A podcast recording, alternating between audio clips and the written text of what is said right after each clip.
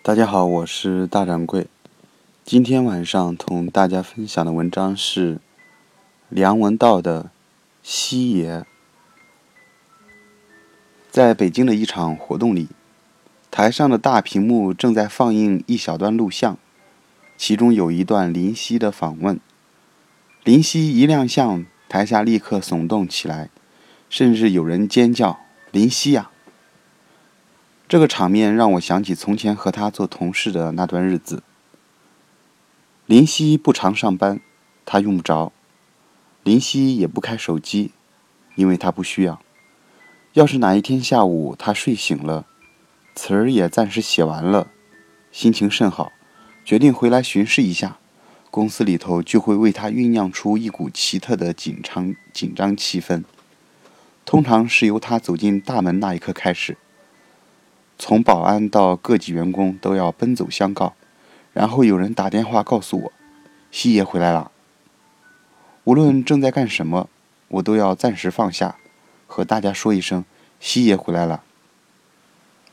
而且人人都明白，都谅解，任由我丢下会议不管，直奔上楼，跑到他那一层，每一个人都会抬头跟我说，西爷在房间里。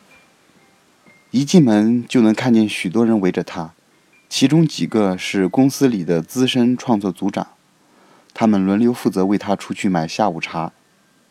而我们的西爷，则一边吸着烟，这里是全公司除了老大姐办公室以外唯一可以吸烟的房间，一边检阅桌上堆积如山的信件，然后慢条斯理地打开下头准备好的茶餐，看一看，闻一闻。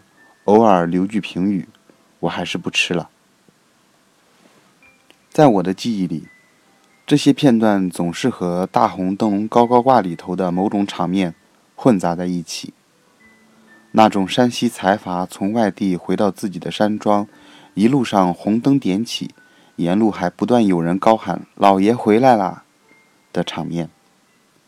我们一大堆人等着见林夕，谁要是有幸能和他说上两句。他的房门还真该挂上盏大灯庆贺一下。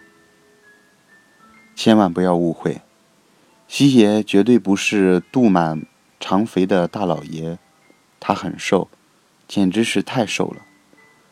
他说话的语气很温和，总是在一段话与另一段话之间稍作停顿，就和他写的文章一样，休止符用的比较多。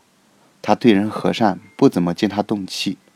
但不知道是怎么回事，大家就是喜欢用一种对待老爷的方法来对待他，在他的态度配合下，就会有就会营造出强烈的喜剧感。北京的朋友说，林夕去他们那里演讲兼签名售书的时候，会场里人山人海，挤得水泄不通。任何作者要是遇上这光景，都会加快手腕运动的速度，把自己变成签字机。务求以最短的时间清理最多的读者，可林夕不是这样，他竟然换人寄出砚台笔墨伺候，坚持要用毛笔来为读者签名留言。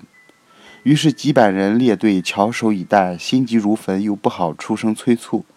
林夕身边的工作人员则满头大汗，拼命磨墨，但怎么磨都赶不上读者的热情如火，墨池一下子就干了。现实所迫，他们试探性的问：“不如换用现成的墨汁吧。”再后来，连林夕都觉得不对劲，这么签恐怕得在现场留宿一晚，留宿一晚，才勉强的拿出一支科学毛笔。朋友记述，当时大家都松了一口气，唯独西爷脸上不免有一丝惋惜的神色。这就是梁文道先生的西爷。我们能够从他的这篇文章里面了解我们喜欢的那个词人林夕。今天的分享就到这里，明天再见，我是大掌柜。